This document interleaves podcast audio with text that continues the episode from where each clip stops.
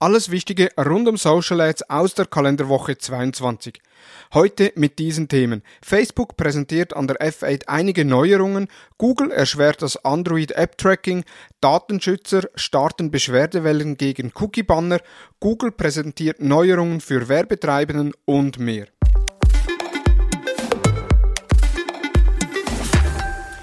Hallo und herzlich willkommen zu Digital Marketing Upgrade, präsentiert von der Hutter Consult. Mein Name ist Thomas Besmer.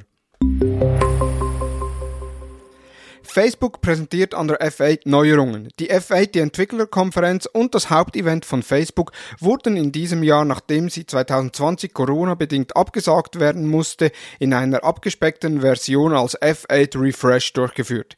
Zu den vielen Ankündigungen der F8 Refresh gehört die Nachricht, dass die Messenger API für Instagram für alle Entwickler geöffnet wird.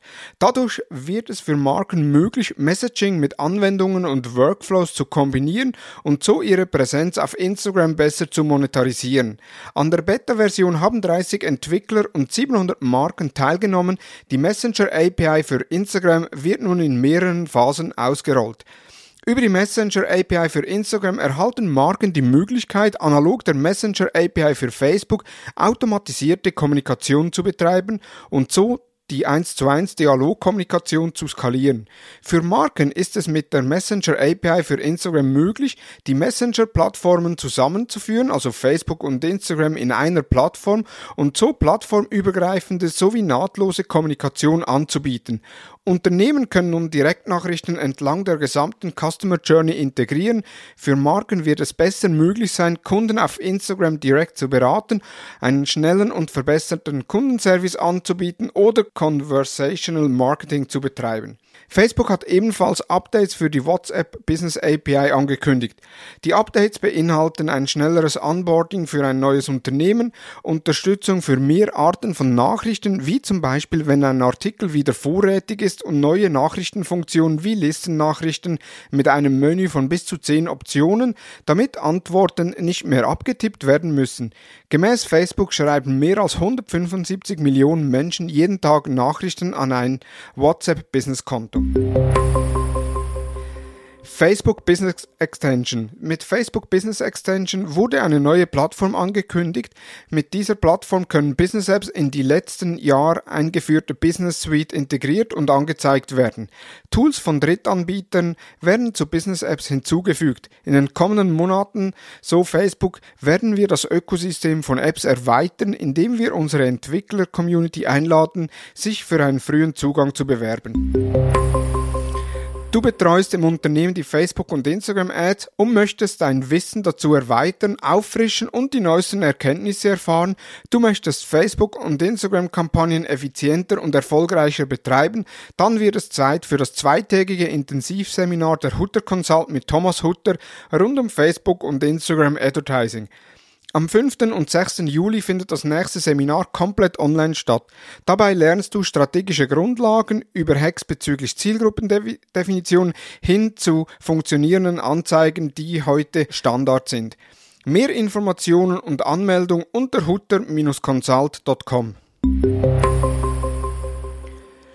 Google erschwert Android App Tracking. Nach Apple zieht nun auch Android beim App Tracking nach. User, die ein Opt-out für personalisierte Werbung bei Google Play Diensten auswählen, sollen von Android Apps künftig nicht mehr im gleichen Maße wie bisher getrackt werden können. Denn Google wird den Zugriff auf die entsprechende Werbe-ID im Fall des Opt-outs verwehren.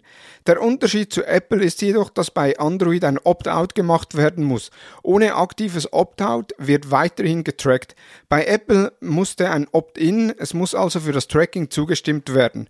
Das Update wird per Quartal 3 2021 eingeführt. Das Ausmaß des Updates ist noch nicht abzusehen, da jedoch aktiv ein Opt-out gesetzt werden muss, wird das Ausmaß deutlich geringer als bei Apple ausfallen.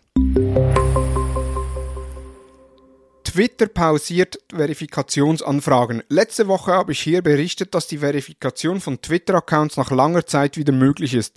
Nun hat Twitter dies wieder gestoppt. Grund ist, dass zu viele Anfragen eingegangen sind und nun zuerst diese abgearbeitet werden müssen. Twitter schreibt aber auch, dass es bald wieder möglich sein wird. Hoffen wir mal, dass nicht weitere vier Jahre gewartet werden muss. Datenschützer starten Beschwerdewellen gegen Cookie-Banner. Seit dem Start der Datenschutzgrundverordnung vor drei Jahren sind Cookie-Banner im Netz allgegenwärtig. Die Datenschutzorganisation NOIB hält diese Anfragen für rechtswidrig, da es in vielen Fällen gar nicht so einfach ist, die Cookies zu verbannen. Viele Anbieter haben dabei keine klare Auswahl zwischen Ja und Nein. In gewissen Fällen müssen mehr als zehn Klicks gemacht werden, um Cookies zu unterbinden. Und dagegen geht nun die Datenschutzorganisation vor. Dazu haben sie eine Software entwickelt, die verschiedene Arten von rechtswidrigen Cookie-Bannern erkennen und automatisch Beschwerden generieren kann. Wie sieht es mit dem Cookie-Banner in deinem Unternehmen aus? Worauf bei diesem Cookie-Banner geachtet werden soll, habe ich mit Dr. Thomas Schwenke in der Episode Cookie Opt-in-Pflicht nach BGH-Urteil in diesem Podcast diskutiert bzw. habe ihn darüber ausgefragt. Die Episode ist die Nummer 14, also wenn du da reinhören möchtest, geh auf Spotify oder im Podcast-Player deines Vertrauens auf Digital Marketing Upgrade, alle Folgen und dort die Nummer 14 auswählen wählen. Google hat spannende Neuerungen für uns Werbetreibenden präsentiert. Der Google Tag Manager kann künftig bei Feuern von Tags berücksichtigen, ob Nutzer bestimmte Dinge zugestimmt haben. Aus Googles Sicht ist der Abgleich von E-Mail-Adressen oder Telefonnummern eine mögliche Antwort auf eingeschränkte Tracking-Möglichkeiten. Das Feature Customer Match soll nun breiter verfügbar werden, sofern Konten gewisse Kriterien erfüllen. Modellierung als Lückenfüller. Wenn Nutzer ihre Zustimmung zum Tracking verweigern, entstehen zwangsläufig Lücken in Auswertungen. Diese Lücken möchte Google mit Hilfe von Modellierungen schließen. Was für Conversions be bereits möglich ist, soll künftig auch in anderen Bereichen in Google Analytics Einzug halten. Ein neuer Bereich in Google Analytics soll zudem alle werberelevanten Informationen bündeln. Hierbei geht es unter anderem um die Betrachtung verschiedener Kanäle. Google Ads steht nicht im Vordergrund. Und zum Schluss noch für die Daten-Nerds unter uns, alle Attributionsmodelle von Google Analytics sollen demnächst auch YouTube und Display-Kampagnen berücksichtigen. Das soll auch für die In-App Conversions gelten. LinkedIn Livestream direkt aus Zoom und WebEx. Seit kurzem ist es möglich, den LinkedIn Livestream über Zoom oder WebEx zu verbreiten. Dazu wird ein neuer Livestream in LinkedIn erstellt, die Stream-URL, der Stream-Key und die Streaming-Page, welche man von LinkedIn angezeigt bekommt, kann man bei den Zoom bzw. WebEx-Einstellungen eingegeben werden. Zusätzlich ist es möglich, Livestreaming-Events im Vorhinein zu erstellen und einzuplanen.